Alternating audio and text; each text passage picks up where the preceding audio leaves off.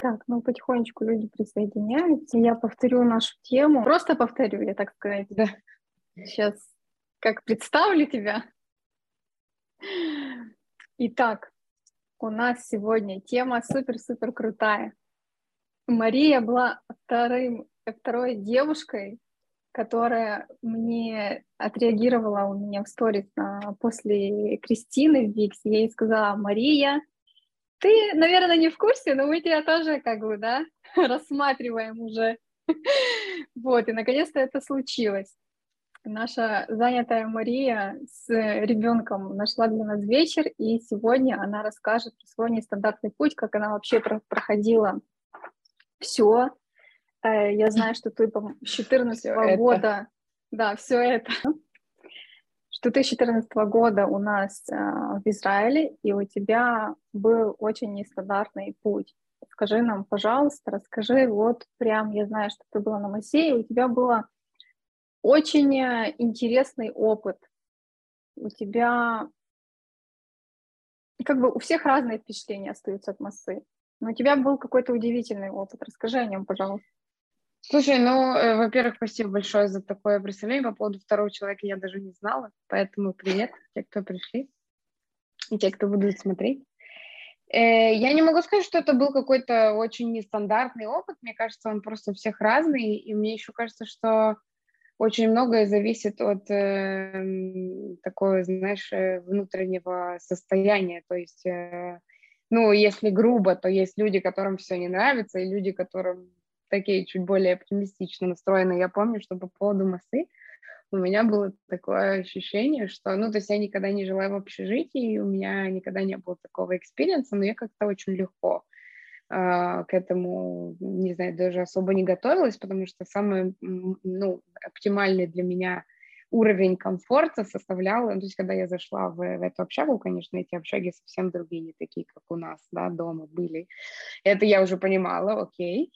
Но я помню, что когда я увидела как бы двери в душевых кабинках, я поняла, что все окей. Поэтому, возможно, это связано еще с моими какими-то представлениями о... Я очень люблю комфорт, но, но мне казалось, что, ну, в общем, все бывает намного хуже. Вот, но это про бытовые какие-то условия. Но, конечно, да, Маса, это было очень интересно.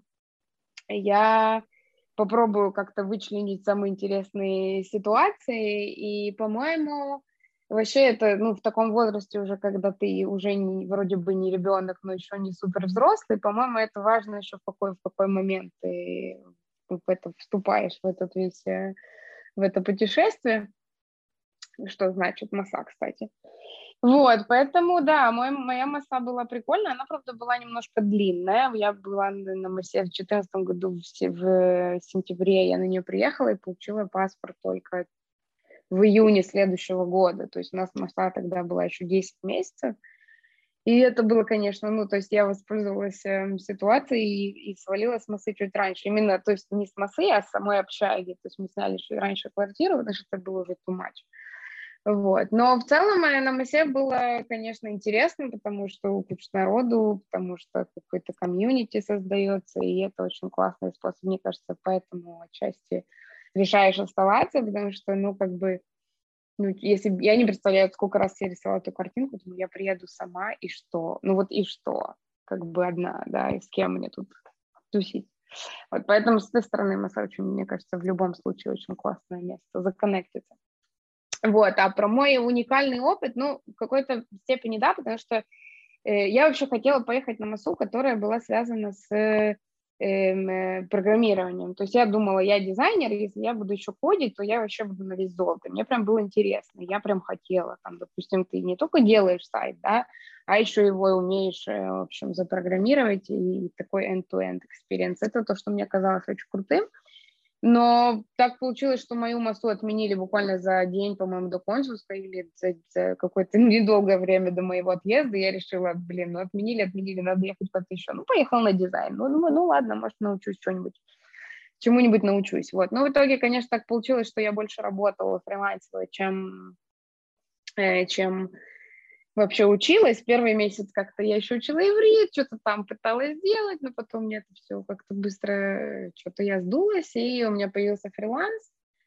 А, вот, и у меня была стажировка, одна из э, таких э, привилегий, скажем так, потому что у меня была такая носа, на которой дизайнером стажировку иногда получалось найти, иногда не получалось. Вот, и как бы, поскольку у меня уже был э, опыт какой-то, то есть я была с профессией, конечно, сарафан поспособствовал. Получается, что мы, э, как-то я завязалась на вот этих, это был фриланс, но такой, честно сказать, полулегальный, наверное, потому что я работала, ну, то есть финансово и по документам все было легально, но я по факту работала с местными э, ребятами просто как бы бесплатно, получила все деньги после того, как я уже получила паспорт и открыла свой язык. Ну, это нюанс. Но было прикольно, потому что все как бы шли на массе моей что-то делать, э, как бы какие-нибудь там стажировки, либо пары, либо еще что-то. А я спала, потому что ночами я работала, пока все спали. Вот у меня была своя такая жизнь немножко, хотя на стажировку я тоже ездила, у меня прям мой директор массы замечательный, просто супер человек, он говорит, так, давай, тебя надо засунуть на стажировку. Я долго отмахивалась, говорю, ну, Миш, говорю, у меня столько работы, просто капец. Он говорит, нет, давай, давай. Я в итоге ему благодарна, потому что благодаря тому, что я ездила на стажировку какую-то один раз в неделю, у меня накапало какое-то количество израильского опыта, то есть, знаешь, галочку поставили, потому что в Израиле есть такая история, ну, по крайней мере, была, когда я была на Масе, там, сто лет назад, ну, восемь, эм, очень так э, относились, э, ну, не, не, не совсем понятно было, брать тебя на работу или нет, если ты еще не работал в израильской компании, потому что у тебя там был опыт вообще где угодно, но вот важно было поработать в Израиле с кем-то. Сейчас, мне кажется, уже всем пофиг, э, ну, кому как, наверное, компания, но сейчас, по-моему, к этому проще относится, потому что очень нужны кадры, прям очень-очень, вот доведи уже ко мне, если ты классный. Вот, ну, э, то есть ты хочешь, ты хочешь сказать, что ты фрилансила не на, не на израильском рынке, ты фрилансера просто как бы нет, я как раз работала, я как раз работала с израильтянином, который был такой предприниматель, и с ним я очень много стала узнавать вообще про то, как делаются приложения, потому что эти приложения мобильные я делала еще в фотошопе, еще даже InVision тогда не было толком, ну, то есть он был такой очень прототиповидный. Вот, я работала с израильтянином, он просто, ну, как бы, его рынок был американский, то есть я как бы так, знаешь, э, ну, такое что-то что между. Вот, поэтому, наверное, на израильский рынок это считается. Не знаю даже, как это назвать. Ну, с, с израильским боссом, но на другой рынок. Ну, типа, да. Ну, он такой соло сам по себе чувак был. Я с ним до сих пор очень дружу, очень классно. Супер, отлично. Я знаю, что ты после массы собрала э, своих друзей, которые там были, и создала с ними студию. Ну, не совсем. Поделись этим. Не Давай. совсем, не совсем. Был такой, такой момент, но это было уже после того, как я преподавала на этом. То есть э, как там получилось? Нет, тогда, не, перес... тогда не, переска... не перескакивай, давай по порядку. Хорошо, тогда я, тогда я добавлю из этого из мини-тизера, добавлю, что а, что было еще прикольного на, моем, на моей массе, это то, что, ну, как бы последствия мне как-то помогло. На моей массе, поскольку я была таким уже продвинутым условно дизайнером, да, я, короче, народ у меня который только начинал, там какой-то фотошоп, иллюстратор, ходил ко мне все время задавать вопросы, как тут сделать вот это, как тут сделать вот это. Я настолько задолбалась, потому что у меня было много работы, и каждому одно и то же рассказывать. Я говорю, ребят, давайте соберемся просто в классе, я вам это один раз все расскажу, и разойдемся. Ну и как-то мне тоже стало интересно, мы что-то разговаривали, разговаривали про разные вещи, в общем, так мы собирались чуть ли не каждую субботу, а потом директор этой массы позвал меня туда преподавать. А, вот Ух такой ты. вот момент, но это уже в следующей серии. так что рули. Почему? Расскажи, это, это, это же классно. Это круто. В смысле, как я... Ты преподавала... Ски... Да, сколько, сколько времени ты преподавала там? Ой, слушай, это так сложно То есть посчитать. ты была на массе не, не только с стороны э, вот в момент, пока я, не, в момент, как, пока я там была, я там не преподавала. Он меня на следующий год позвал преподавать, ну, потому что я бы не смогла, как бы, технически. Ну, хорошо, но ты была, типа, с двух сторон. Ты была и Масятиной, и ты была потом... Да, то есть там. после того, да, после того, как, э, как я закончила МАСУ, э, я работала, продолжала работать с этим э, предпринимателем, с которым я фрилансила на, на самой МАСе. То есть у меня была mm-hmm. такая работа из дому, как вот была год назад почти у всех, попроектно, считай. И э, поэтому я думаю, ну, зовете, зовете меня на массу после массы, знаешь, так как бы охотно берешься за любую работу. Да и, в принципе, мне это было интересно. То есть у меня это основной всегда триггер. Он говорит, давай пойдешь к нам преподавать. Но у меня нет уже фиксированного графика с 9 до 6 там или как-то. Вот, поэтому я э, говорю, ну, хорошо, давай пойдем с сентября, буду там, я придумала какой-то минимальный курс, мы там как-то на, на, на наметали такой приблизительный план, ну, поскольку это был первый раз, я думаю, как будет... Он с тобой делился какой-то методологией, как это все происходит? Нет, каким-то... не знаю. Нет, он мне всегда давал свободу, говорил, ну, рассказывай то, что, говорит, я тебе доверяю. И в этом был, на самом деле, прикол. Ну, то есть мне что именно ты преподавала? Что, что, я преподавала, смотри, я преподавала, сначала отвечу тебе на вопрос, э, сори, я так сумбурно немножко собираю, собираю свою жизнь со всех мест. Э, в сумме я преподавала на массе, отвечая на твой предыдущий вопрос. Э, получается, вот, вот я начала после того, как я закончила эту массу.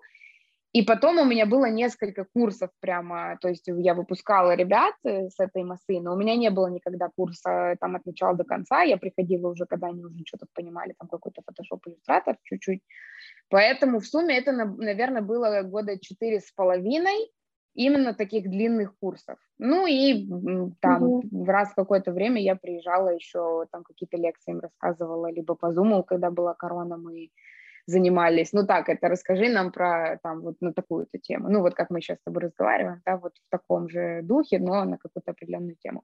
Вот, а, поэтому, то есть не было наверное, такого там Мария, Мария по отчеству нет. Здравствуйте, все таки встали. Здравствуйте, дети, садитесь. Нет, но мы же в Израиле, это же неформальное образование, это что? Я на самом деле очень хорошо дружила с многими ребятами, и возвращаясь к твоему вопросу о том, как это случилось к студии, то как раз со студентами после вот нескольких лет, которых я, ну, типа выучил, на самом деле это просто было как-то естественно, э, мы собрали такую команду из э, троих-четверых человек э, и фигачили всякие проекты тоже.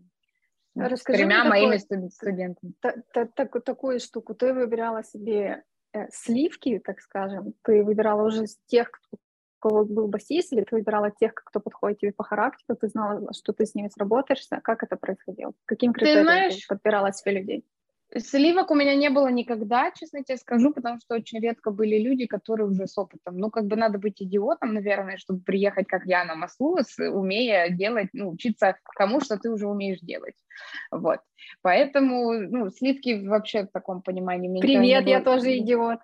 Ну, здравствуй, видимо, таких довольно мало. Э, но я выбирала по принципу, и, во-первых, я не то чтобы выбирала, это как-то естественно происходило, но мне очень важно было всегда, понятно, те качества, которые есть у меня, мне важно понимание, конечно, как бы сконнект такой чисто человеческий, и плюс э, люди, которые готовы фигачить, да, то есть мне абсолютно не важно, какая у тебя база, если у тебя есть, если я вижу, что тебе это нравится, и тебе реально хочется это все, то есть и по проектам, да, мы же делали какие-то проекты, я смотрю, как это все происходит, что, что круто, там минимальный какой-то вкус эстетический, да, какие-то совокупность очень многих вещей, но в целом это, наверное, комбинация вот э, коннекта такого человеческого, то есть я работала с людьми, с которыми я дружила, да, это очень важно, я считаю умение собрать в кучу. И такой каверзный вопрос, а вы до сих пор дружите? Э, да, мы до сих пор. После, раб- после работы. Да, да, да, Не, у нас не было никаких абсолютно проблем, у нас все было, э, ну, все было замечательно. Я немножко устала от того, что я Как бы менедж, менеджу, да, это все, и мне не хватало, я очень люблю вот этот э, пушить пиксели, я очень люблю сама что-то руками делать, и я на самом uh-huh, деле эту всю uh-huh. историю закрыла, потому что, ну, много было причин, но одна из главных это то, что мне не хватало вот такой hands-on experience, знаешь, uh-huh. но да, мы общаемся, все очень здорово, я оставляю даже собаку одной из девочек своей, когда мы уезжаем, Настолько Можешь передать привет. Можешь передать приветы. Да, да. Я думаю, они поймут. Не, на самом деле, в общем, все действительно очень здорово. Круто, круто. Ты знаешь, как бы, ну, в общем, ну, все, все в курсе, как это бывает, да, там, открыли вместе бизнес или там кто-то стал начальником и такое там началось. Ну, в общем, не будем о грустном, если все хорошо, супер. Не, есть такая штука, конечно, есть. Вот если учитывать вот этот момент с работой с этим моим э, знакомым э, предпринимателем, да, с которым я тоже дружу, всегда есть такая штука. То есть я беру с ним проекты теперь раз где-то лет в пять, потому что я понимаю, он мне дает абсолютную свободу, но как бы с ним работать это, ну, очень тяжело. Ну, очень тяжело, не потому что, ну, как бы я знаю, какой он человек, да, и проект, который буквально, я сейчас не преувеличиваю, который должен был длиться две недели, длился полгода. Mm-hmm. Есть нюансы работы, конечно, со знакомыми и друзьями, но mm-hmm. это возможно. Давай, если мы затронули тему между, между массой и между тем, что ты открыла собственное агентство, было что-то еще? То есть ты где-то да, работала? Было много. Было Давай, много, я расскажи. как раз, э, как, как раз много очень чего было. Э, первая работа после массы у меня была, ну, это, это тоже был, конечно, такой дурдом, потому что я уже согласилась преподавать там на этой массе, а потом я нашла работу еще в офисе, вот. И как-то, короче, так было тяжеловато, потому что я работала в Тель-Авиве, э, на Ротшильде, жила в Рамадгане, а масса у меня была, в общем, недалеко от Насционы. И, в общем, это было, конечно, жестко, потому что я приезжала из Рамадгана утром, а у меня был такой в этом стартапе, в который я пошла после массы, э, очень классное место, но там был такой очень странный человек-начальник. Он очень странно относился к тому, что я один день в неделю как бы не на работе. Что логично, да? Поэтому я приезжала на, на летучку с утра, на Викли, и пилила, вот на велосипеде я приезжала в, в офис, Потом я пилила на, на Тахану Меркази, садилась на автобус, ехала, в общем, на массу. Короче, я очень быстро сдулась, но у нас был задуман какой-то, по-моему, два или три месяца курс на тот момент. Поэтому, да, я работала в этом стартапе, и я там делала просто все. Вот там я была человек-оркестр, это был очень классный опыт с точки зрения того, что ты как бы сейчас ты вот делаешь тут, ты делаешь приложение мобильное, потом ты делаешь сайт, потом ты делаешь плакат, потом ты едешь этот плакат забирать, а потом ты лепишь его, короче, на улицу. То есть это такой вообще end-to-end максимальный. И классно было, потому что очень классные были люди, человек 10, наверное, это финтек стартап, он до сих, до сих пор, кстати, живой, может, посмотрите, у меня в LinkedIn есть. Вот, очень классные люди, очень прикольные вообще. Но мне показалось, что я до сих пор даже всем советую первую работу, если какая-то есть такая возможность выбирать, первая работа, пусть это будет стартап, там, где ты делаешь все. То есть ты супер быстро учишься, есть, конечно, нюансы, когда ты не знаешь, что тебе делать, но я такой любитель челленджей в этом смысле, потому что либо ты сейчас разберешься, либо ты ну, либо да, это не твое. Это, это, это вообще суперский совет на самом деле. И стартапы можно попробовать, и рекламные агентства, и вот все такие да. маленькие конторки, не совсем маленькие семейные, где на тебе будут сидеть, а какие-то более-менее, да, с какой-то минимальной командой, которые, да, которые берутся за все и пробуют все, и действительно там можно и прощупать, а, прощупать рынок, пообщаться, подтянуть иврит, вообще, да, много чего, вообще очень всего, всего. Ну, может быть, я не думала с той стороны, но тоже да. А, вот, короче, да. Э, сколько лет ты проработала в стартапе? Да там даже не лет получилось, там получилось месяцев, наверное, 9, 10, может, но я, ну, как бы я не собиралась туда, оттуда уходить, мне просто, я у меня еще один человек с мозалем, а когда мне, в общем, мне не платили зарплату вовремя. И меня это как бы раздражало, ну, понятно, да, причем это произошло вдруг как-то, ну, короче, были там нюансы. Вот, и я решила быстренько поменять работу, потому что, ну, как бы надоело, стало понятно, что лучше не будет, э, при том, что я нормально ходила, разговаривала об этом, но там была такая ситуация, что, в общем, э, много народу вместе со мной ушло, как-то так, в общем, не, не получилось всю эту прекрасную команду сохранить. Ну, неважно. Короче, я э, меняла работу довольно быстро, я пошла в другого типа совершенно компанию, я пошла в Плейтику. Это большая очень, ну, она, наверное, считается уже интерпрайзом тоже, потому да, что да. очень много офисов, это контора, которая делает игры.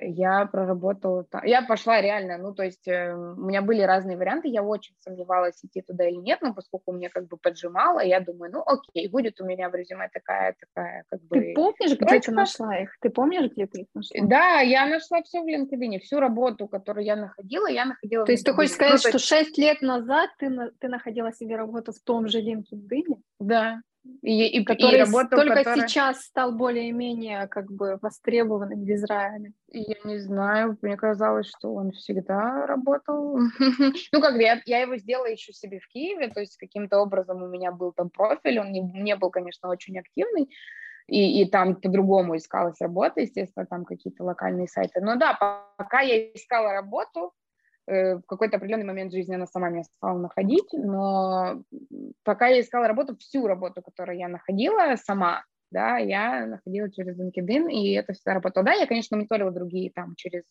Woo.io, когда появился этот сервис, э, всякие там Secret Tel Aviv Jobs, в общем, mm-hmm. все такое, но, да. но все, все вот, э, куда я оплавилась, это было через LinkedIn. Так что да, ну, типа, и в плейтике тоже так получилось. И, и потом следующая работа после плейтики тоже была там, но потом я на фриланс. Э, нас тут спрашивают в чатике, будем мы сегодня затрагивать вопрос зарплаты для джунов, будем ли мы их обсуждать. Ну, слушайте, зарплаты для джунов всех не будем. У меня сегодня встреча с Марией, и у Марии довольно такой большой опыт, и она начинала там 8 лет назад. Если Мария готова называть цифры, которые были от массы, от преподавания, и это самое будет круто, если поделишься, какие у тебя были зарплаты, Слушай, на, на, что, на что ты рассчитывала изначально. Это было тогда нормально по рынку, то, что ты получала, или нет? Слушай, вполне нормально было. Я, не, честно говоря, не очень даже помню, какие-то были цифры, я боюсь даже соврать, но я помню, что недавно, буквально вчера или сегодня, я что-то зашла в чатик, в который я, простите, не так часто захожу, Алимский ваш. И там Даня Чернов скинул статистику, которая очень мне похожа да, на и там, правду. И там наш старший брат, который да. за нами следит, скинул нам скинул табличку, которую я закрепила, и там, да. Она очень, э, я прям заметила, то есть потому, что как бы у меня происходит, у моих каких-то коллег происходит здесь, очень похоже на правду, поэтому, ну, как бы, плюс есть же какие-то минимальные, я, конечно, давно не гуглила, но я уверена, что в Израиле есть эти таблички от и до, сколько какая должность. Конечно, на job вот это сколько Да, так что стоишь. я не думаю, что это стоит, типа, там, отдельного разговора, потому что уже все обмусалим давно, сколько вы зарабатываете. Если совсем-совсем джун, я думаю, что чуть выше, чем минимальная зарплата там по Израилю, сколько там, 6, 6 штук сейчас Не, платят. ну смотри, это зависит от... Я выше, не будет чуть-чуть выше, чем, чем минимальная, это сто процентов. Ну, то есть не минималку рассчитываю там для каких-то черных работ, да, а по специальности уже по-любому ты накидываешь еще пару штук сверху. Ну смотри, вижу, тебя другой подход. Мы в итоге об этом разговариваем, это очень важно. И смотри, это другой, мне кажется, у меня, по крайней мере, другой подход. Мне кажется, ну, типа, насколько рассчитывать, это не очень правильный. То есть, да, конечно, ты должен понимать специфику рынка в определенной стране, но отталкиваться от, э, типа, вот минимальная зарплата еще чуть-чуть, чтобы у меня было на автобус, тоже немножко неправильно. У меня всегда был подход, э, ну окей, не всегда я к этому пришла, но мне кажется, что гораздо логичнее и, и правильнее как бы рассчитывать, сколько тебе надо, да, сравнивать это с тем, что ты умеешь, и понятно, что если там задерешь миллион э, тысяч шекелей в месяц, тебе, ну, то есть надо адекватно это все оценивать, но мне кажется, надо э, отталкиваться от того, сколько тебе надо, чем от того, сколько тебе могут дать, да, потому что ты можешь э, немножко не попасть в эти как бы по, по этим критериям. Там ну да, вопрос, э, вопрос очень на самом деле индивидуальный и размытый немножко, потому что это зависит от места, это зависит от твоих способностей. Если ты, если ты совсем-совсем джун, то, естественно, ты ну, ты можешь быть крутым женом, ты можешь быть, э, как бы, компании разные бывают. Э, бывают те компании, которые ты можешь не знать вообще каких-то хард, хард скиллов, у тебя может не быть в конкретно этом деле, не знаю, ты можешь не знать фильмы, например, ты можешь э, там делать какие-то другие вещи, но если им важно и им нравится, как ты мыслишь, как ты решаешь задачи, они могут быть готовы дать тебе больше денег, для того, чтобы, ну, окей, не, не, не очень намного больше денег, но все-таки как бы разные есть подходы, так что тут очень... Короче, называйте, называйте суммы, если что, они, не то, что если что, они по-любому скинут, если это будет им не подходить, если вы на это согласитесь, и вам это будет подходить, и вы на это согласитесь, все будет нормально. Я вот. была в ситуации, на самом деле, когда э, я вот заявила какую-то сумму, уже не помню даже на каком собеседовании это было из этих миллионов, которые, на которых я была, э, ты им говоришь, допустим, там столько-то, они говорят, если они действительно хотят тебя взять на работу, они говорят, у нас столько нет, у нас есть меньше. То есть если они хотят тебя, они готовы торговаться, и как бы они тебе честно об этом говорят, ну окей, а вдруг ты согласишься, вдруг ты тоже хочешь э, именно, вдруг ты будешь готов. Это бывает такое, что ты готов за меньшие деньги делать интересную работу. Так что... Да, всегда можно договариваться. У меня тоже, тоже да. такое было. То есть если, если такцин, например, один, а ты рассчитывал на что-то другое, начинаешь разговаривать про плюшки.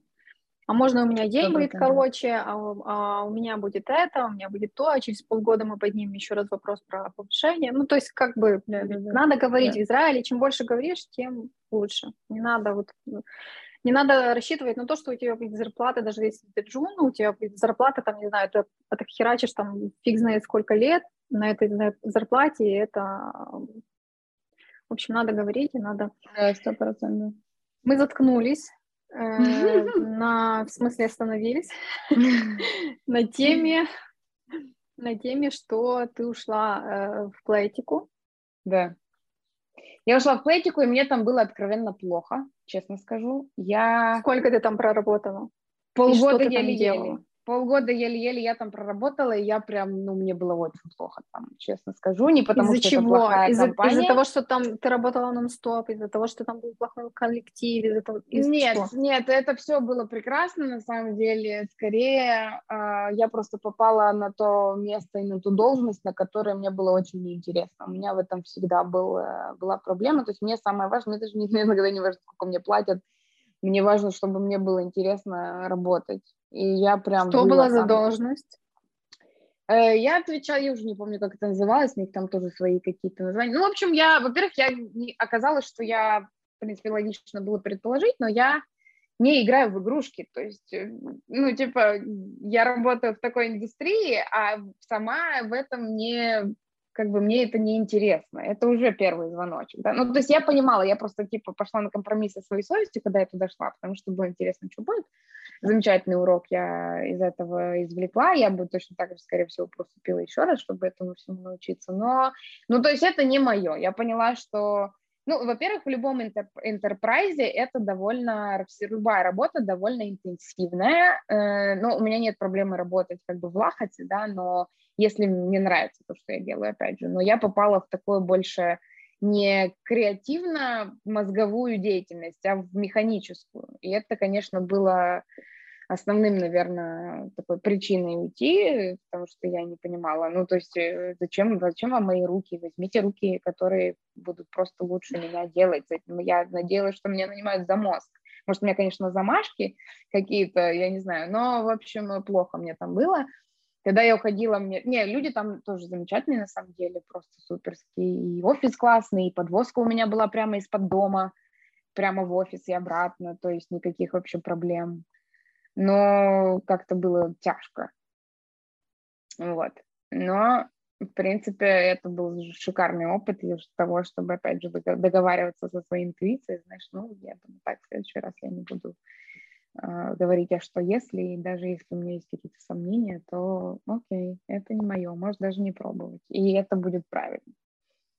Вот. Но в любом интерпрайзе, что я хотела сказать, там всегда есть, знаешь, э, это не хорошо, не плохо, это просто факт, что когда у тебя компания, которая зарабатывает очень много денег в очень маленький, ну, в любой вообще отрезок времени, допустим, в минуту, то очень большой как бы риск э, и очень серьезные ну, ставки, скажем так. То есть если ты работаешь, ты, короче, ну, прям, прям в рабстве.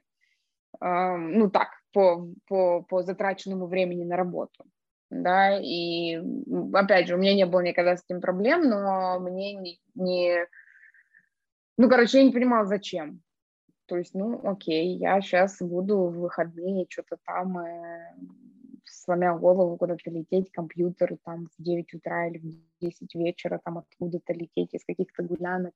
Но мне просто было не в кайф. Если бы сама работа была в кайф, я бы, я бы наверное, не, не, особо переживала на эту тему. Короче, как-то так вообще не зашло, скажем так.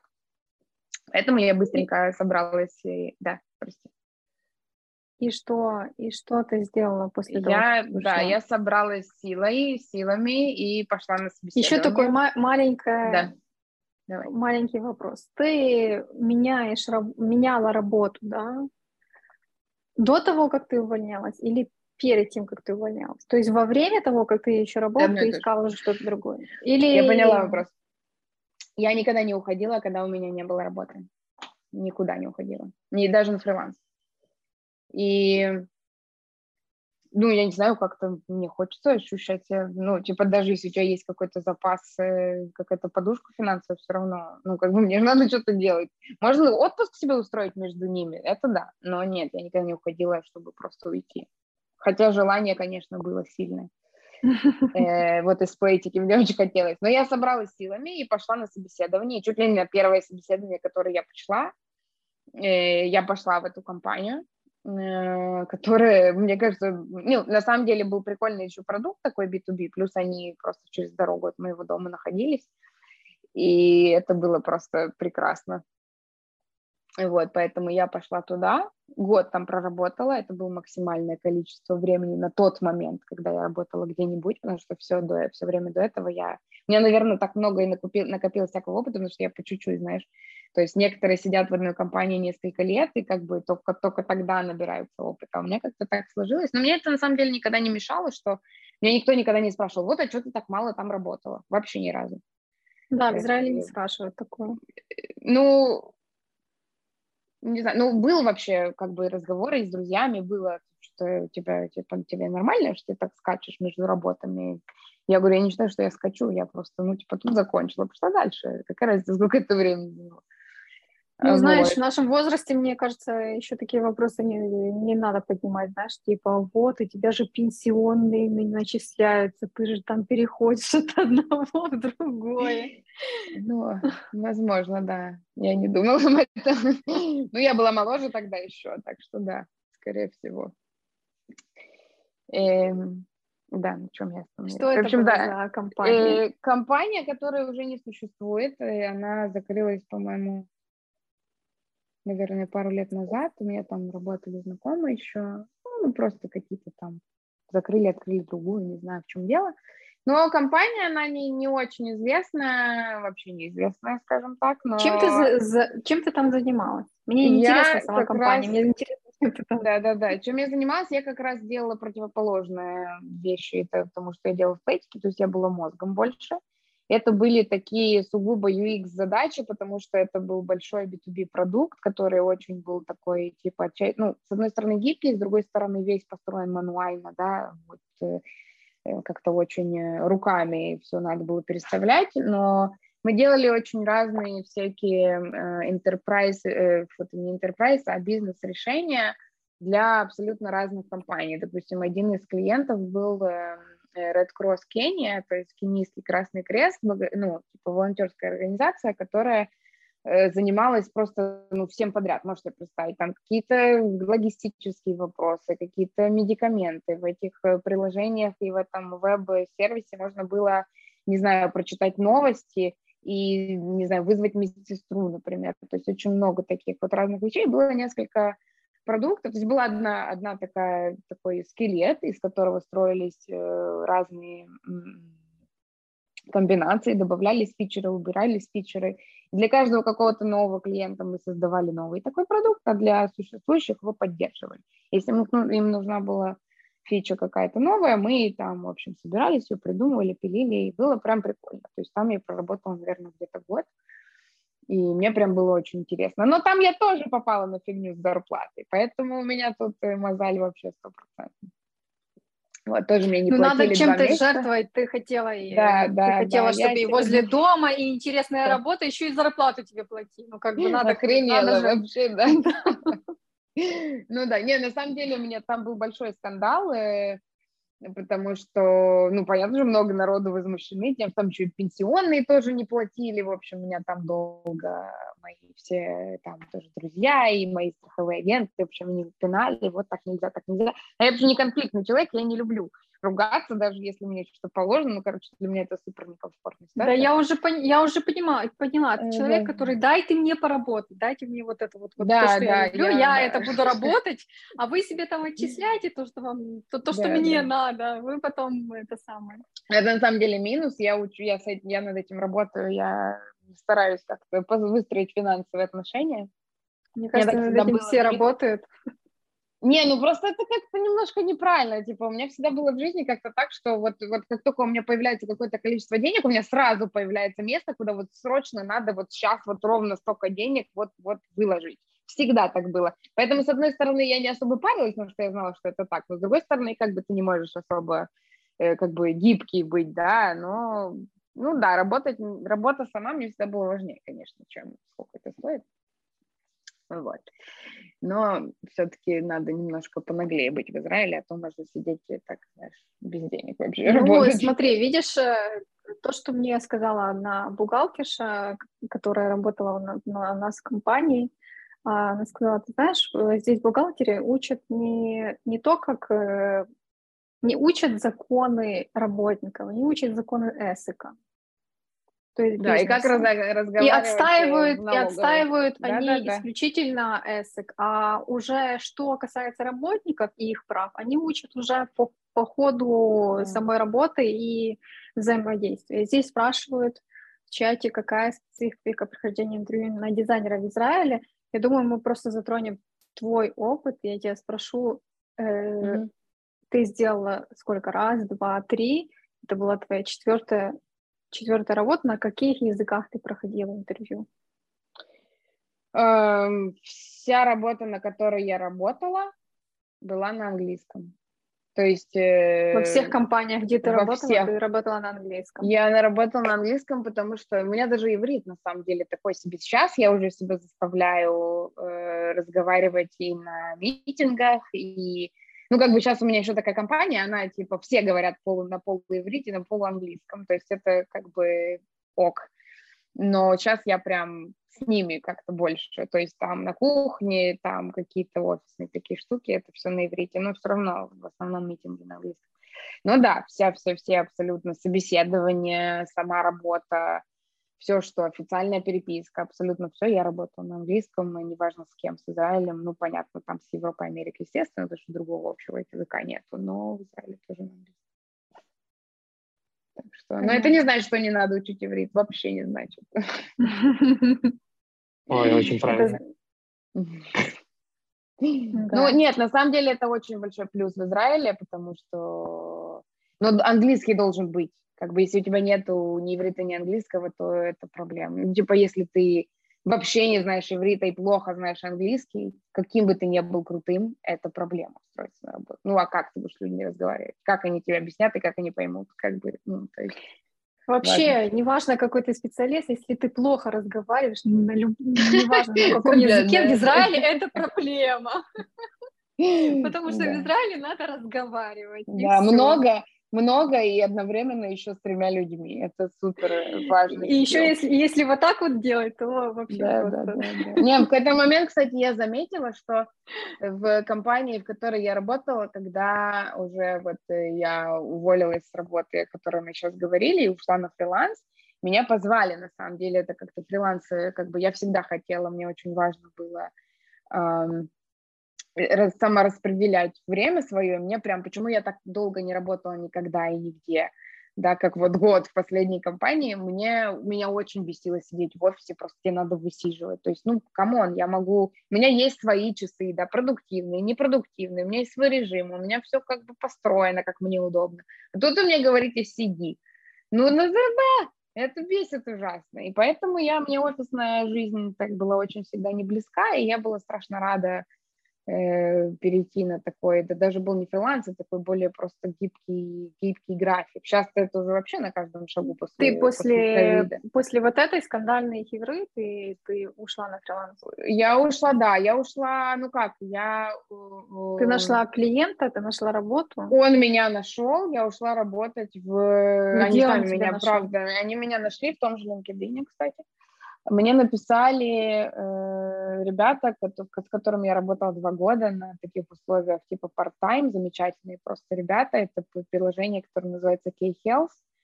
Это типа э, artificial intelligence, э, такой э, типа health assistant, то есть ты с ним переписываешься, говоришь ему симптомы, а он тебе выдает потенциальные диагнозы. Там они очень выросли за последние ну, не знаю, с самого начала они на самом деле выросли, у них там очень много есть э, всяких, и поговорить с доктором, и, в общем, ну, в корону они вообще бомбанули. Это израильская компания, но у них сначала была ориентация на, на, на как бы американский рынок, на Нью-Йорк, а потом они еще открылись в Израиле, сейчас в Макабе, если открыть приложение, они есть там уже очень давно, и в корону прямо они супер, э, супер загибались, потому что они стали очень нужны, и, в общем, они там сильно напрягались, но выплыли, и все прям очень здорово. И они меня нашли на тот момент, когда у них не было дизайнера вообще, у них было, ну, как у стартапов, э, какая-то первая версия приложения, они снимали офис в какой-то квартире на Халат Бениамин, э, там было, не знаю, человек 30, наверное, и они там, в общем, фигачили этот, этот продукт. Ну и я с ними пробыла практически два года, вот э, только когда начался ковид, и мы попрощались, потому что и у них уже была целая большая дизайн-студия, я им была уже не нужна, и я тоже, в принципе, у меня были всякие другие проекты, я еще, в общем, беременная стала вдруг, поэтому стало понятно, что нам все равно придется расходиться. Вот, но очень хорошо как бы все закончилось и проходило, поэтому да, я ушла на фриланс, собственно, из-за них, потому что мы с ними договорились, что я, я, я к ним хожу, сколько я ходила к ним, по-моему, два или три раза в неделю в офис. Э, на это полдня. был контракт? Или это, был, это был такой контракт, ну, как бы я открыла себе эсэк, и я с ними работала как э, все время, я с ними работала как эсэк. Так вот мне было удобно, потому что у меня же были еще другие проекты. Ну вот как-то так, в общем, сложилось. Вот. Ну и параллельно, когда я поняла, что, что у меня есть как бы полнедели еще свободное, я тут достала из кармана свой топтал, который, в который я попала еще до того, как искала предыдущую работу. Когда я уходила из плейтики, я уже искала как бы везде, и я э, подалась на топтал. Э, топтал как бы как дизайнер, прошла все собеседование, правда, долго проходила, несколько месяцев. Как-то мы все откладывались, ну, так получилось просто. И какое-то время я в Топтале была, как бы, не, ну, просто висела, не брала никакие проекты, а тут, поскольку у меня появилось время, я просто открыла себе этот э, загашник и, в общем, стала частично работать как фрилансер с Топталом и частично вот с этими K-Health, и так жила, наверное,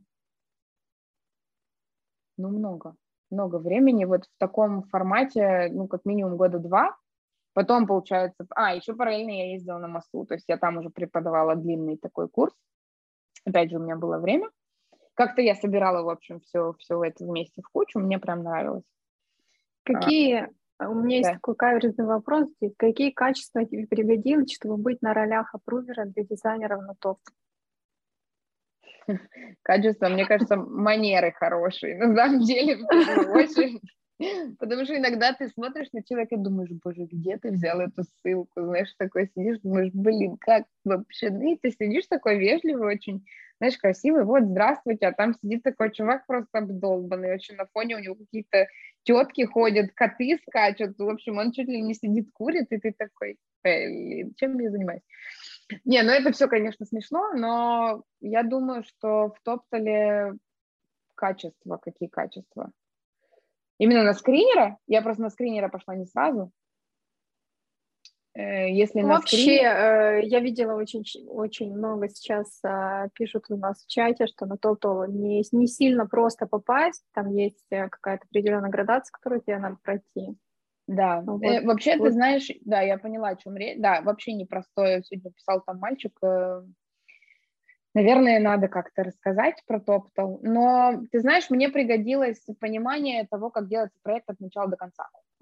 Вообще, это очень важная штука, это прям берите себе как супер важную вещь. Очень-очень э, важно, когда ты уходишь на фриланс, как работать одному, то есть как ты будешь решать свою задачу. Даже когда тебе, знаешь, мне очень много пишут, и как бы я могу понять, ну, что джуниоры, первая работа, мне очень много пишут, вот у меня есть э, такой вот проект, я вообще не знаю, что делать. И как С какой бы, стороны ну, к нему подойти? Да, да, и тебе надо, ну окей, мы часто не знаем, что делать с каким-то проектом, но тебе надо понимать хотя бы логику шагов, да, что Или сначала, есть такое, когда ставят какую-то задачу, а ты понимаешь, что а, когда ты без опыта, ты ты понимаешь, что ты натыкаешься на, на что-то и не понимаешь, как это решить. Тебе да, задачу да, дали да, какую-то да. одну, а ты натыкаешься на что-то другое. И ты, ты пока что не понимаешь, что тебе надо задать еще 225 вопросов своему заказчику, чтобы обрисовать себе всю картину, насобирать кучу данных, ограничить себя, сделать да. себе какую-то ограничивающую оболочку и тогда уже работать. Да, 100%. да, Расскажи про, про, про свой опыт, как ты нарабатывала э, вот эти ну вот, вот все предыдущее, все предыдущее, то, что ты услышала, на самом деле мне еще помогло, наверное, то, то, что я, ну я вообще, в принципе, у меня никогда не было одного проекта, это только последние несколько лет, вот когда я уже, ну да, наверное, когда уже родилась, родилась Алиса, я вот работала на одной только работе, а так обычно у меня было очень много проектов параллельно, а, то есть количеством, разнообразием, коммуникацией с разными людьми, э, подходом к разным проектам. Мне всегда ближе всего было создание мобильных приложений. То есть мне важна и, и интересная часть, когда ты придумываешь всю вообще логику, и потом еще рисуешь к этому интерфейс. Это было прям супер э, мое любимое. И для фриланса это идеальная ситуация, потому что тебе приходит стартап, и знаешь, вот у нас есть такая-то идея, надо пилить. А, и там, ну, может быть, немножко нюансы, как попало, да, где-то там что-то первая версия, но тем не менее это прямо... Ну, и когда у тебя такая задача, конечно, без опыта это невозможно сделать. Ну, то есть можно, но ты сделаешь какое-то говно, извините.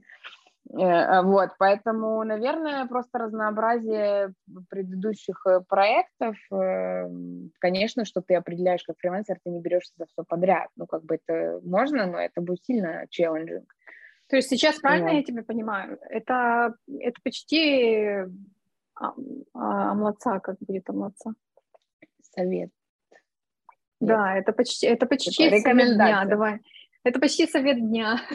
Начинать да. фрилансер да, не фриланс, с самого начала, да. не, не джун, не джуном, а когда у тебя есть уже какой-то определенный наработанный опыт. Конечно, если ты уходишь на фриланс э, совсем, то есть нет, ты там левачишь что-нибудь параллельно со своей работой, это как раз другая история. Но если ты ходишь на фриланс, от которого ты, за, за счет которого ты живешь, да, это маст просто понимать, э, куда, ну, то есть куда ты идешь такое, как бы самое нестабильное э, во фрилансе, понятно, как бы наличие клиентов, но это тоже уже становится не такой большой проблемой, если ты там через какие-то площадки это делаешь, что-нибудь такое, там тот же Топтал и Тим, но если ты натыкаешься на то, что ты не понимаешь, как делать этот проект, ты его бросаешь, то у тебя факторов риска гораздо больше. Ну и стрессовая такая ситуация зачем?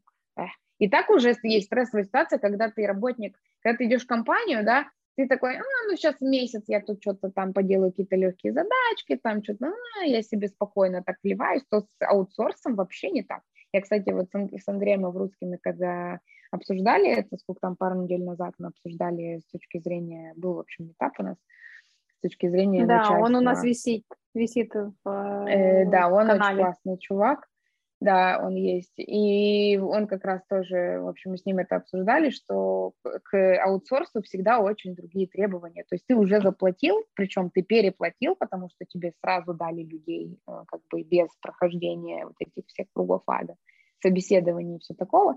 И ты уже ждешь под, даже подсознательно, ты ждешь от него какой-то результат. И на самом деле фрилансер также себя чувствует. То есть вот сейчас я должен все вот это вот выдать результат своей работы. У меня нет возможности брать с них деньги, да, ну, если ты как бы по совести живешь. У меня всегда был этот самый стрессовый момент, когда начинается новый проект, и я Э, в общем, э, и что, я сижу в нем, разбираюсь. Ну, в итоге я выработала, конечно, схему, как мне начинать проект так, чтобы это было видно, что я что-то делаю, и чтобы это было максимально эффективно, но это как бы заняло время.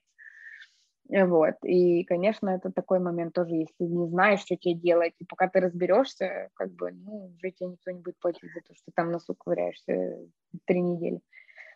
Если мы уже затронули, уже зашли в твой фриланс, и то, что ты работала параллельно, у тебя был проект, ты открыла ESSEC, тут спрашивали, что такое ESSEC, это Частное предприятие, типа да? ИП, ЧП, как это называется, да, да. просто индивидуальный предприниматель. Предприниматель, Малый да. бизнес, типа. Угу.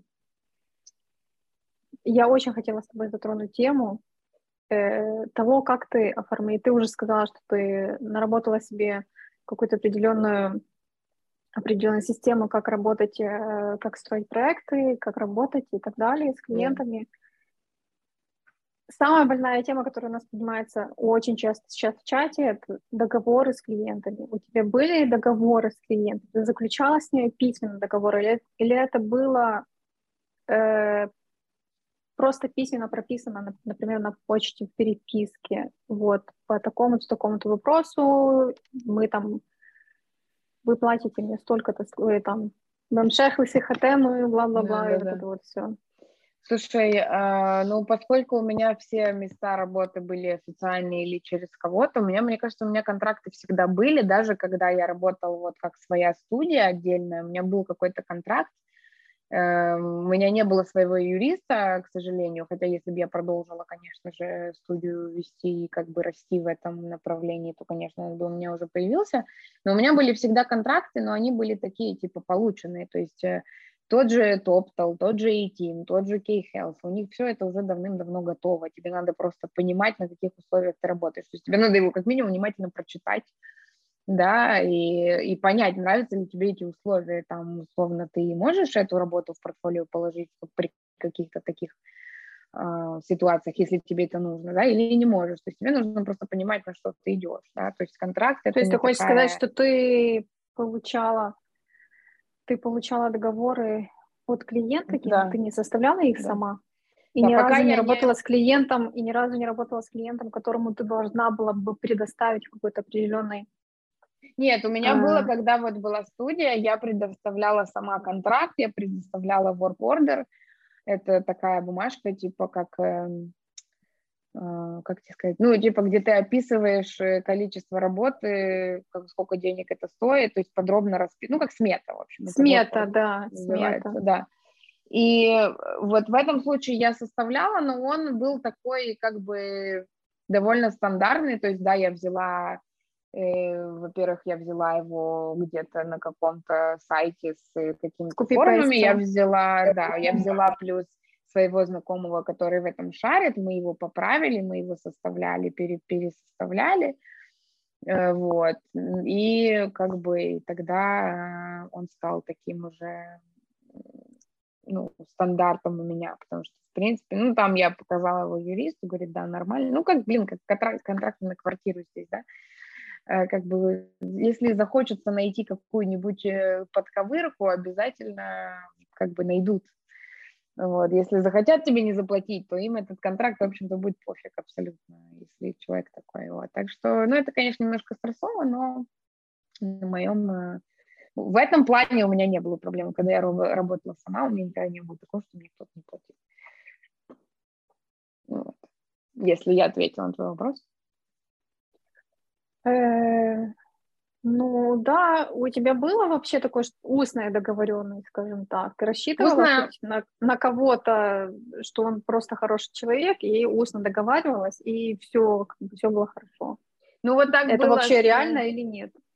Ну, это реально, если ты человека очень хорошо знаешь, хотя тоже разные бывают случаи. Так было с вот с этим вот, э, с которым я начала работать в Израиле на фрилансе, и угу потому что это моя подружка меня с ним познакомила, нас познакомила, и как бы, ну, во-первых, когда ты на массе, у тебя не особо есть варианты, да, э, ну и плюс как-то вот, ну в этом случае действительно это было просто на честном слове, ну поскольку всегда было все хорошо в плане денег, да, и у нас никогда не возникало таких, таких вопросов. Проект на, на полгода растянуть, это да. Заплатить за этот проект никаких проблем. Вот это, наверное, такой самый характерный случай, когда у меня все было на честном слове. Но я его просто хорошо. А, ты затронула уже тему студии. Да. И это было заявлено у нас в день. Расскажи, как да. ты ее собирала, как ты ее открывала. Это немножечко другое, чем индивидуальное предпринимательство. Ты просто ты работаешь, ты нанимаешь уже людей. Это совершенно другой уровень. Скажи, как ты к нему пришла и почему ты решила эм, сотрудничать с другими? Смотри, я бы не сказала, что это супер как-то, ну, у меня, по крайней мере, это не было очень по-другому. Просто у меня это было так, я поняла, что ко мне приходит э, большое количество клиентов, которые хотят от меня что-то, я просто физически с этим не справляюсь. То есть я бы сделала вот этот проект, я бы сделала вот этот проект. Я поняла, что, блин, мне нужны просто мозги еще, еще руки. И как-то так получилось, что думаю, ну окей, сейчас попробуем. Но не, вру, не так, вру. А, я, у меня был план. Когда у меня появились, у меня была очень классная масса, ну, студенты, в смысле, мои, такая прям супер удачная, классные ребята, и очень много было всяких талантливых э, людей, как-то такая была атмосфера, все. Ну, бывает такое, знаешь, там, не знаю, ходишь на иврит, э, группы бывают разные, то же самое. Вот, и я поняла, что думаю, так, окей, если я иду на, если я уже на фрилансе, то, возможно, как бы вместе всегда есть больше возможностей э, что-нибудь сделать. В общем, я так себе придумала, что я Э, ну, такое плохое, конечно, слово, воспитаю из них дизайнеров, но, ну, как бы я имею в виду в хорошем смысле. Э, вот, и мы действительно, то есть я каким-то, какие-то, у меня была такая группа людей, я им сказала всем на массе сразу, именно на этой массе у меня была такая ситуация, говорю, смотрите, у меня есть реальные, реальные заказчики, в основном это человек, мой друг, с которым я тоже начинала на массе, я говорю, смотрите, у меня есть реальные проекты мелкие, но они реальные. Говорю, хотите, я вам буду давать. То есть не какие-то мои придуманные задания, а вот эти. Да, да, там образовалась определенная группа людей, которые действительно, ну, как бы, что я буду всем задавать, зачем это надо. Кому интересно, тот пойдет. У меня такой принцип. Вот, и была такая кучка определенная людей, которые там что-то делали. Из них тоже вычленилось вот таким вот образом еще девочки, которые, это были три девочки, которые прям супер круто как-то улавливали то, что нужно сделать. Ну, я там тоже им помогала, в общем, как-то вместе мы это все дотягивали, и я поняла, что это реально. У меня был такой как бы очень приблизительный план, думаю, ну вот если получится, будет классно. Вот, и получилось, и я сделала в конце, по-моему, декабря 18 кажется, года, я сделала сайт э, студии, который просто, ну, типа вот как мой сайт портфолио, только, только добавь туда работы еще других людей, а, вру, у меня еще была девочка, тоже мы сделали с ней пару проектов, э, подружка, которая не моя студентка, такая, если вы знаете, может, Саша Фортус, очень-очень классный графический дизайнер, она работала в двух из трех этих студий, которые сейчас вот у тебя был пост про дизайн Awards, вот в двух из этих трех студий победителей, кроме фирмы, она работала и делала проекты для этих вот, э, ну, то есть там есть ее проекты тоже. Кто там был? Там был Open и... Там был Open и этот... UXpert. UX, UXpert. Не-не-не, не по UX, а по графике именно. Э, Open, в Open она работала, и как же второй? Shake, Shake дизайн. Uh-huh. Тоже в Shake она работала. Вот, и мы с ней сделали прям классные проекты, мне до сих пор не нравится. Um, вот, ну как-то так было. То есть я решила так, если у меня есть уже какое-то такое как бы агентство, заявленная студия, люди, ну это знаешь, типа fake it until you make it. И в какой-то степени это работает, потому что я понимаю, смотрите, у меня есть такой вот capacity, у меня, если что, я могу подключить еще людей, ну правда. И тогда я понимаю, что можно брать больше проектов, да, и, короче, как-то так это все очень органично сложилось. Я, мы сделали довольно долго, мы работали с ребятами из Logzio, это компания довольно большая, израильская, тоже через моего, конечно же, знакомого мы получили этот проект. В Израиле все так делается. Вот, и очень удачно все это было. Разные были задачи, были вид задачи, были маркетинг задачи, были всякие там встречи. В общем, все было очень весело и классно. Вот, но Подожди, пожалуйста, секундочку. Э, ты сказала просто такую вещь интересную. В Израиле все так делается. Да, это мой был. И у меня, и у меня сразу такой, у меня сразу такой вопрос. Э, вот, например, приехали сейчас люди новые, да? Да они зацепились каким-то клиентом э, местным, израильтянином, и делают ему и думают, ну, я вот потерплю, но вот просто чтобы это сарафанное радио, например, им не нравится там клиент или клиент специфический, или ну, разные бывают ситуации, да, я вот потерплю, но просто чтобы он был доволен, и чтобы это сарафанное радио начало работать. Вот это так должно работать, или все-таки Слушай, ну и да, и нет. Мне кажется, смотри, point, да. Или том, как, что... как вообще надо определять, как для себя понять? Это тот клиент, который тебя потом вытянет еще на каких-то клиентов или нет? Как есть какие-то определенные рамки? Мне кажется, что тут важно, важно, когда ты, ну, важно делать работу, которая тебе нравится. Мне кажется, ну, понятно, что вначале ты готов для того, чтобы наработать опыт. Естественно, вначале, когда ты супер джун, ты готов на какие-то, как бы, идти на Даже не просто опыт, а если ты только приехал в страну, тебе же надо за что-то. И тоже, может быть, да, конечно, это бывает, но, ну, тут э, как, как бы каждая ситуация индивидуальная. Но факт, да, в том, что, смотри, в Израиле Э, даже в больших компаниях сначала, особенно в больших компаниях, сначала все спрашивают, как э, э, есть ли у вас знакомые, которые могут на вот эти должности подойти, а потом только э, постят это все там на LinkedIn и, и выпускают наружу, да, у нас есть какие-то возможности, потому что, ну, как бы тут мало народу, всех всех знают, и репутация очень важна. С другой стороны, для меня всегда была важна репутация, мне казалось, что не потому, что это как бы вот, а что они обо мне подумают, потому что что я сама о себе подумаю, да, как, как, как это, я же, особенно для фрилансера, мне кажется, репутация это супер важна. Они ко, ко мне все при, приходили, эти клиенты, потому что кто-то им сказал, что со мной удобно, хорошо, эффективно работать, да, не потому что я хотела сейчас потерпеть, а потому что я просто делала то, что как бы я считала правильным, вот. Поэтому у тебя были сразу встречные вопросы, у тебя были клиенты, которым ты сразу отказывала? Которым ты понимала, тебе этот проект не интересен или тебе с этим человеком быть ну, были, тяжело конечно, работать? Да, да, были, конечно, особенно, ну, чем позже, чем позже я, ну, то есть, как бы, чем дальше ты идешь, чем больше у тебя опыта, тем больше у тебя возможностей, да, то есть тебя берут там, там, там. Сейчас вот я вернулась же через 4 года, я вернулась с фриланса на как бы я сейчас работаю в компании, я выбирала, как бы меня, конечно, отрывались руками и ногами многие, я, я меня выдержала на три процесса собеседований, и я отказала, потому что, ну, просто, извините, не мое. Это то же самое. Клиенты, которые фрила... ну, с фриланса были, да, такие, которые, я говорю, просто я этим не занимаюсь. Не то, что я не хочу фу-фу-фу, а просто я этим не занимаюсь. Там, я плохо рисую логотипы, я могу, но это немножко не мой профиль. Или там, например, была ситуация из Мексики, чувак такой меня нашел вообще не по сарафану, просто там, не знаю, в интернете меня нашел, и у них э, такой большой сервис по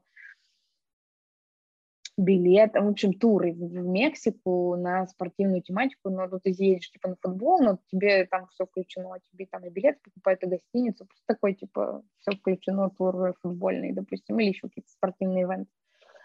Вот, и им нужно было прям полностью ребрендинг, рестайлинг, в общем, сайт переделать, и мы приходили к каким-то вариантам логотипам, но мы в итоге не сошлись. Мне очень понравились варианты, которые мы сделали, с разными людьми я делала, но в итоге у нас э, просто, ну, как бы не сошлись просто в, не знаю, в каком-то видении, и это ок тоже было, как бы, ну, нет, так нет. Ну, смотри, мы тебе уже 3-4 версии предложили, говорю, слушай, чувак, мне кажется, что не получится. То есть я попробовала максимум свой, да, дожала, но, говорю, я не знаю, ну, типа, я уже даже, мне уже даже не хочется, я не понимаю просто, куда идти, потому что ты мне говоришь, что это не нравится, это не нравится, и не можешь мне сказать, что тебе нравится, то есть куда идти. И я решила закончить это все. Но он был не против, на самом деле, он говорит, я тоже не понял. Угу. Нормально, абсолютно. А, Басов за такие попытки люди платят? Ну да, если люди, как бы, во-первых, ты работал, ты же не то, что тебя там, ну это как с такси, да, хорошая аналогия. Ты же работал, ты потратил время, у тебя есть материалы, как бы для этого важно прописать сначала, сколько стоит твое время, сколько стоит там дополнительные правки, вот это все. А, один, один клиент у меня был на Топтале, когда мы тоже не сошлись, он был реально супер странный. Один случай вообще за все время у меня был просто, что типа я не понимала, что они от меня хотят. Хотя, ну, там было две задачи. Один полностью там э, тоже ребрендинг, э, лого, сайт и все-все-все. Эту часть она до сих пор они используют, а вот то, что про продукт, вообще что-то мы не могли сойтись. И, в общем, разошлись в итоге тоже. Вот, ну, платят, конечно, это же, ну, так как бы твое потраченное время, ресурсы, деньги, как бы, конечно, платят. Если Ты больше работала... порядочные. Да, да. Ты больше работала э, на, почасовой, на почасовой оплате или на продукте? То есть продукт, цена, продукт, цена. Как у тебя? Ты имеешь в виду на, на, как наемный работник или... А, э, на площадках, на платформах или... Да, или... да, да.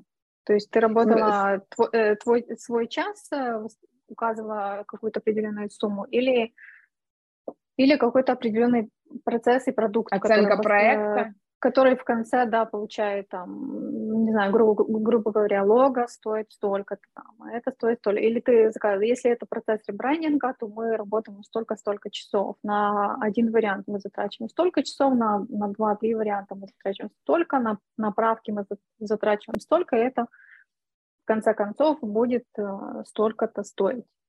То есть как это проходило? Ну, нет, наверное, по часам гораздо больше, потому что на все этих, этих платформах, что TopTop, что Eteam, что мне самой так было проще, да, ну, то есть почасово это почему я, собственно, и ушла с э, фриланса, потому что стала работать невыгодно. Ну, типа, я работаю быстро просто, и ты такой, ну, можно было, в общем-то, другую совсем сумму получать, хотя ставку в час довольно нормально. Э, э, все платформы, которые вот такие прилично, да, на которые ты попадаешь не просто вот в секунду, то, конечно, они нормально оплачиваются, там везде ты указываешь ставку в час, потому что ну, невозможно оценить проект, вообще даже когда я сама работала, есть какой-то как бы рейндж, да, от и до, но это невозможно оценить, ты все равно закладываешь какие-то дополнительные, дополнительную сумму на, там, на шрифты, на дополнительные правки, на то, на все. И, и очень сложно. У меня было даже несколько схем. Я даже не дописала статью по поводу того, как рассчитывать проект. У меня там три схемы было. Вот две из них на ставку в час и, и э, полностью проект. И, э, конечно, полностью оценить проект практически невозможно, да, точно.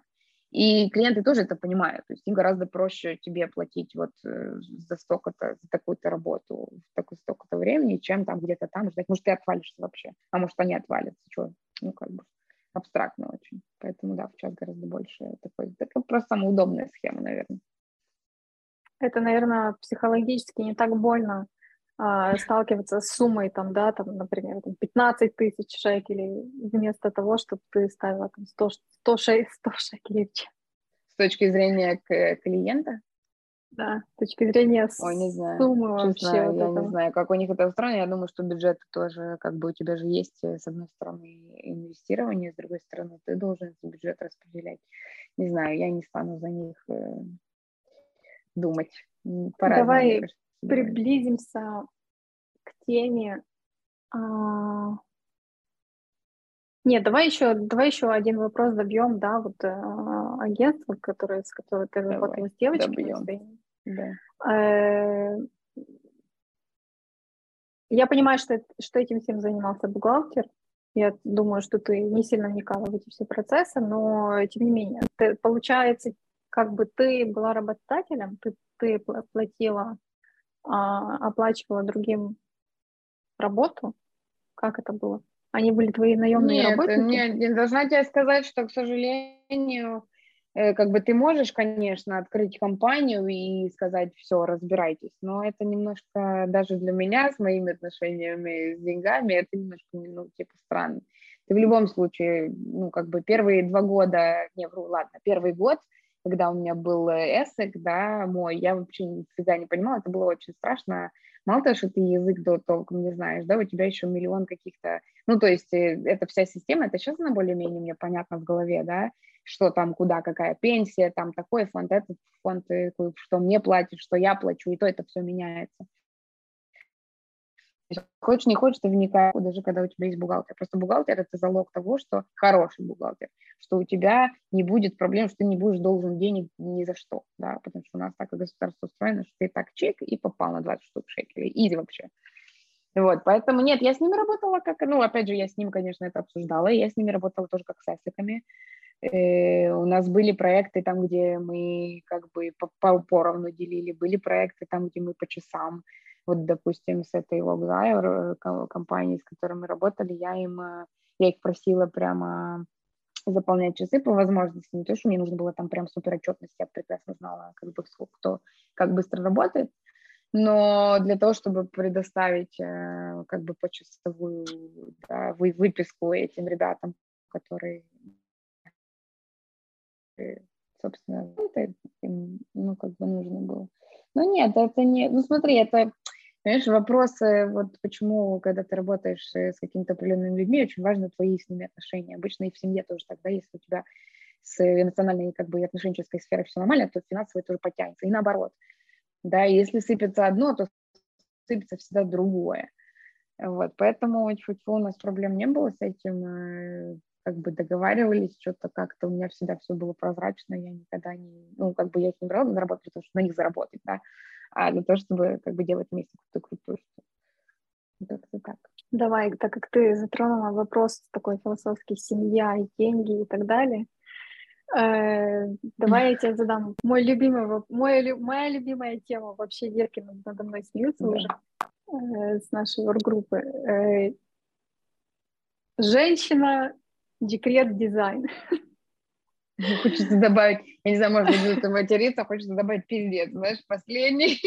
Вот. Ты знаешь, ты не первая, кто мне это говорит, ты не первая, кто да. мне это говорит, как постоянно, когда я говорю, давайте уже сделаем отдельно какой-то, не знаю, какую-то статью, отдельно интервью, какие-то блиц-интервью всех женщин возьмем, мне такие говорят, да это будет самое короткое интервью, это будет три слова, да, да, пиздец, да. слезы, пиздец, слезы и отчаяние, там, что-то такое, депресняк, вот, поэтому Нет. давай, давай скратим, как, как ты вообще, с какой работы ты, ты, ты уходила? То есть ты уходила с фриланса или ты как-то это было, ты делала себе какой-то перерыв, ты как-то, как ты выходила с декрета? Классный, классный вопрос, да, это у меня тоже было такое жонглирование, ну, во-первых, начнем с того, что я уходила на фриланс еще с пониманием того, ну, как бы много лет назад я понимала, что декрет у нас вообще-то, не то чтобы я планировала детей, но я понимала, что это когда-нибудь произойдет, и я понимала, так, окей, если я работаю на работе, мне дают три месяца и до свидос.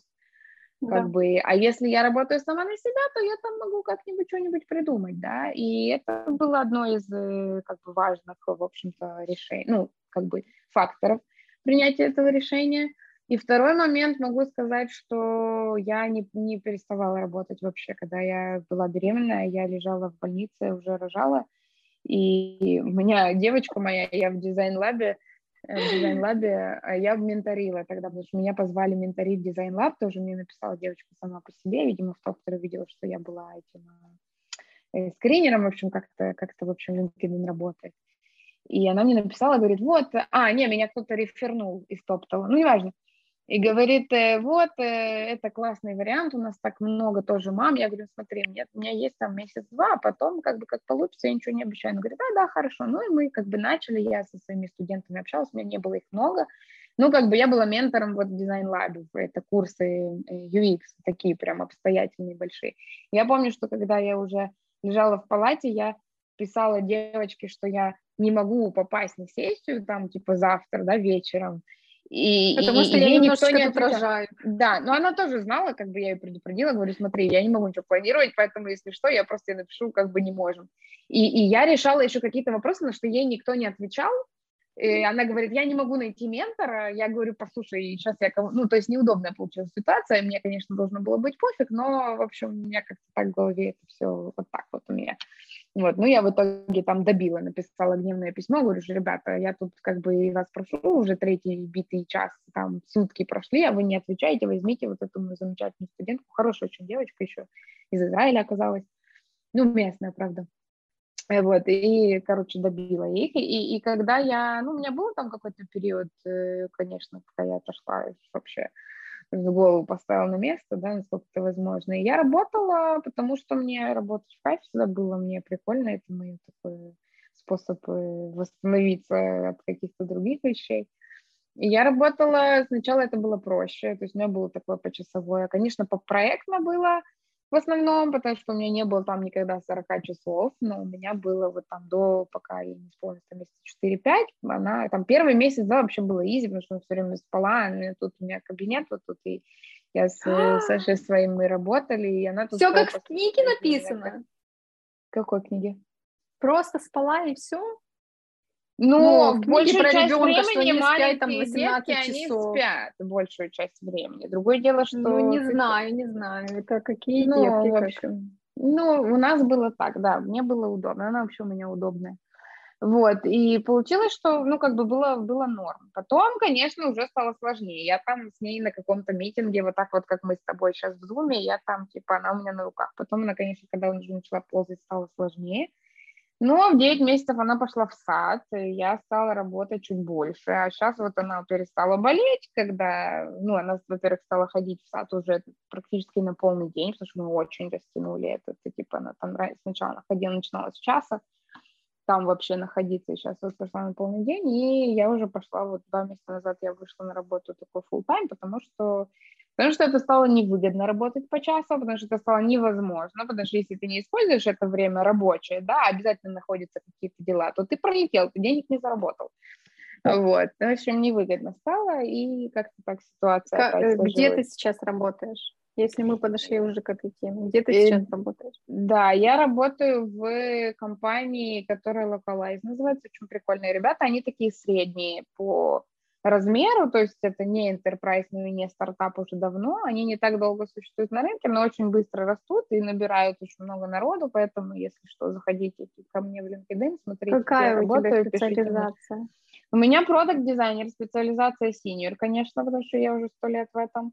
Но я делаю как бы и UX, я делаю и UI, и исследования, и в брендинге тоже как-то, в общем, э, как-то участвую в процессе создания бренда. Нет, не ковыряюсь, но как бы обсуждаю. Э, прикольное очень место, мне на самом деле очень нравится. Это такое, знаешь, по вайбу мне очень подошло, по людям, по специфике, по, опять же, по брендингу они такие, типа, милые, милые, веселые не очень серьезные, как я люблю, поэтому место прям Ты клевое. Считаешь... Но работы пипец, очень много. да. Э, ты считаешь, э, твой характер и подход к работе и вообще к жизни изменился с появлением э, ребенка? Ты, ты сама просто обострила э, на это внимание, что ты уже так долго, только после появления дочки, ты так долго работаешь, уже как бы бросила якорь, скажем так. На тебя повлияло материнство, на тебя повлияло что вообще, почему? Почему, почему ты что? задержал? Почему, я... почему, почему ты задержалась, да? Почему ты вернулась, э, кроме того, что ты сказала, что это невыгодно по часам работать?